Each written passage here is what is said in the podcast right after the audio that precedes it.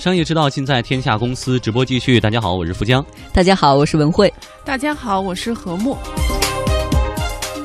天下公司即将带来的话题是断臂求生。日本尼康宣布重组，裁员一千人，压住 VR 能否让百年老店转型成功？风雨飘摇，Twitter 高管频频辞职，股价一路下滑。曾经的微博鼻祖为何为何沦落到了卖身续命？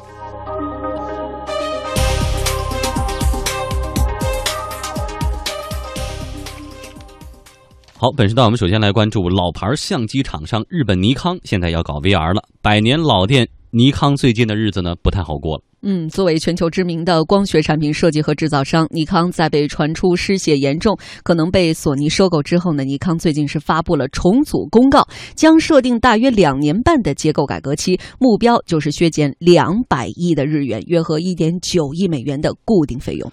根据公告，日本公司的一千五百五十名员工将要重新调配，其中涉及集团总部的两百人、半导体光刻业务部门约一千人，以及影像业务部门约三百五十人。同时，尼康宣布了一个约一千名员工的自愿退休计划，相当于尼康日本员工总数的百分之十。嗯，北京外国语大学北京日本学研究中心副教授丁宏卫说：“尼康在日本有近一百年的历史了，曾经是一家经营非常出色的公司。”尼康在日本的这个相机业界，它是一个百年老店，可以说，这个企业呢是一九一七年创立的，最早是由三菱合资公司这样的，也就是说三菱的前身的一个企业投资建的，所以是可以说是日本呃最早的一个专门生产镜头啊、望远镜啊以及测量仪器的这么一个企业。那么很早，也是四九年左右，它在东京和大阪就已经。呃，上市了，所以是日本，就是说光学和摄像以及测量这个领域来说的，呃，非常古老的一个企业。丁宏卫说，尼康目前的经营困局主要体现在市场份额太低了，究其原因，是因为新产品和新对手的竞争很厉害。它最大的问题就是最近这些年，它的市场占有率开始降低。那么这个市场占有率降低，主要的表现在它的这个主力产品。就是我们大家所知道的，它的这个单反相机，因为它的单反相机一直在，不仅是在日本啊，在全球市场都是非常有名的，而且市场的占有率一直以来是非常高。呃，那么随着这个智能手机的普及，它这一部分的占有率确实是在不断的下降。那另外就是还有一个领域，就是说对它冲击最大的就是这个半导体领域。半导体领域呢，因为全球有很多的这个竞争厂家，所以呢，它的这个效率可以说是还不敌一些其他地区的，包括欧洲、包括亚洲的一些厂商，所以这个领域也是它受打击最大的。嗯，一位电子产品分析师指出，近几年来啊，这卡片机的没落趋势是非常明显的。大型电子产品少见相关的产品，而且呢，目前相机厂商也基本只剩下了专业级别的相机市场。他所在的研究机构甚至已经不再把数码相机作为一个专门的门类来进行关注了。嗯，说到尼康的这种焦虑哈，之前比如说尼粉和佳粉，尼康和佳能还在 PK 到底谁更强一点，但是现在来说一说尼康的几个主力产品，卡片机已经完全被智能手机。干掉了，大家就想一下，家里的卡片机已经多久没拿出来用？你出去旅行的时候，还会拿一个卡片机和它充电器带着吗？不会的，手机完全替代了。尤其现在一些像摩托跟哈苏的合作等等的智能手机，真的一点都不差。好，那说到它的这些单反专业设备呢？现在你比如说 iPhone 七也已经推出了近景和远景这样的功能，包括双摄像头啊，OPPO 这样的国内厂商也在主打拍照的功能。所以大家会不会认为以后我何必要单拿一个拍照设备呢？这是不是主要原因？我觉得这个就是尼康现在的这个处境，好比当年的那个柯达吧。我们想一想，这个柯达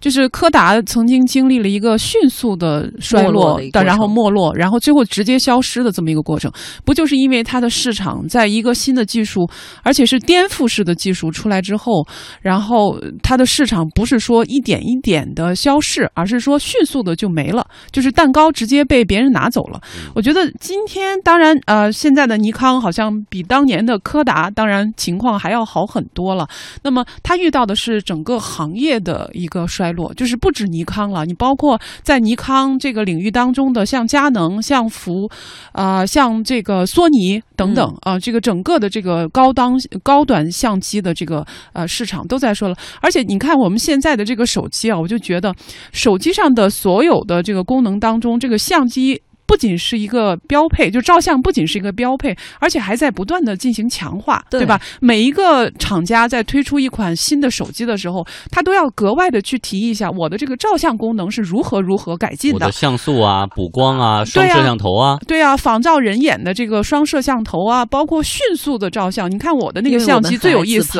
就是最先被激活的就是照相功能。你只要稍微一动手机，它马上就到了照相的这个页面上，然后就特别快。而且我觉得，就是现在大家特别特别喜欢自拍哦，我觉得这个自拍也是这个手机的一个特别大的优势。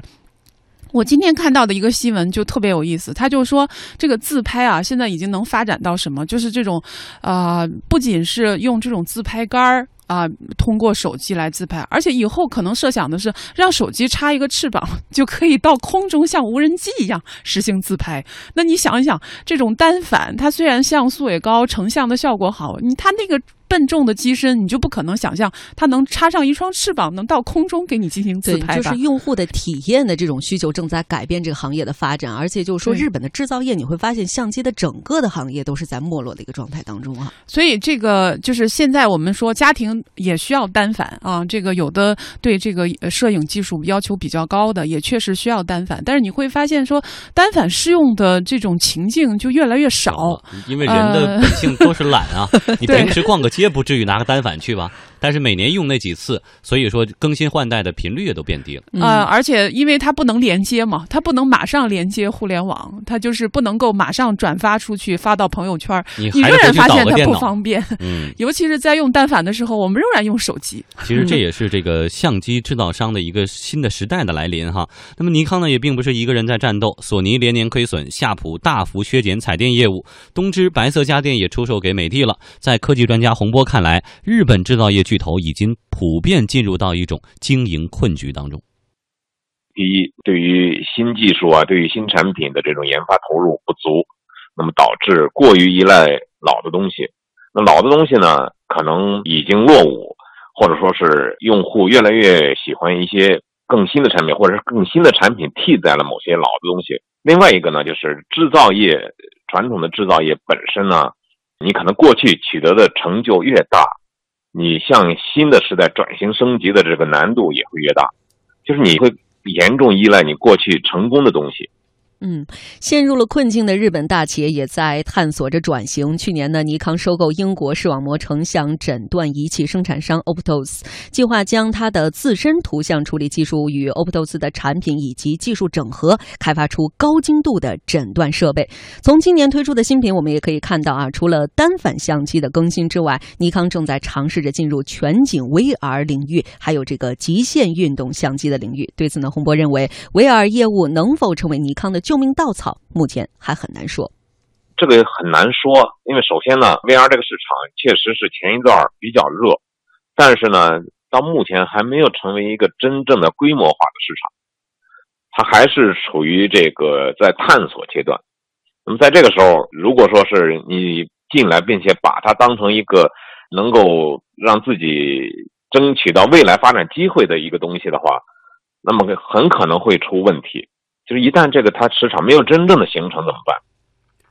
面对整体需求的下跌和利润的下降，影像行业的未来确实存在很多不确定因素。但是尼康并不至于短时间内被压垮，毕竟尼康在光学技术上的积累，使它在高端摄影器材上还是保持着竞争力的。嗯，不过呢，留给尼康的时间看来不多了哈。目前可以看到的是，这个光学巨头纷纷通过全景相机切入到了 VR 市场当中，在医学市场、监控市场等也是有所探索的。但是前景呢，仍然是不甚明朗呀。嗯，其实尼康去去选 VR 倒是比较好理解，因为眼下这几个热点 VR、嗯。AR、AI、人工智能、虚拟现实、增强现实，再加上尼康本身就是光学的行家，所以他转过来对，有一点是相同的，起码嗯。VR 技术和它之前所做的这个主业是相同的，就是它都是涉及到人们眼前的嗯。这样子的成像的，呃，这样子的一个技术。而且，呃，应该说 VR 毕竟从未来来看，它是一个风口嘛，是一个蓝海嘛，然后是一个具有想象力的一个产业嘛。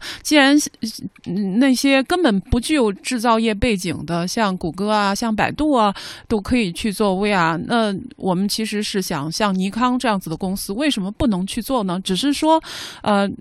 呃，从现在来看的话，整个的 VR 产业还处在一个有待于建设当中，似乎谁也没有看到在这里面有清晰的路径，大家都是在摸索。对，关于这个 VR，大家现在都觉得它是一个很前沿的、很概念性的一个东西。都说，我记得我家里还有一个那种 VR 的大眼大眼镜哈。可是你发现它的实用性并不是很强，而且应用起来会比较麻烦。所以我就在想，尼康是不是应该怎么样能够在这种便携性，然后在这种可操作性去做一些文章？或许它的产品可能会大卖呢？您觉得？呃，因为 VR 这个产业其实呃。呃，像其实跟这个电视或者是其他的产业相似，就是它并不是一个单纯靠硬件能够去拉动的这么一个产业，它实际上是说，呃，从硬件到软件包括像像应用等等啊，呃，都都要齐头并进，然后两者进行匹配，才能够把这个市场能够呃加热起来。那在这个时候，你其实会发现说，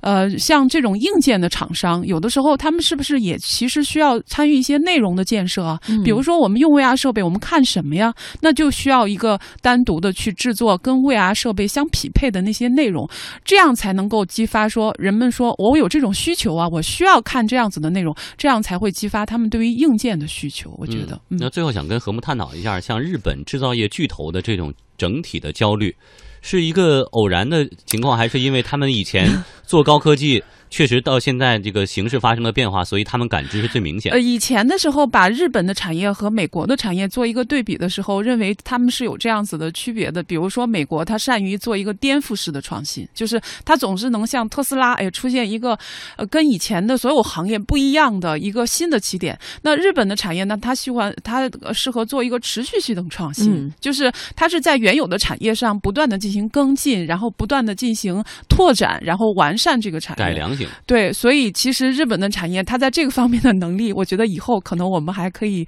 不断的去观察得到。嗯，所以尼康下一步的动作是什么呢？我们也期待着给消费者哈带来实实在在的便利或者说惊喜。好，这一时段谢谢何木带来的点评。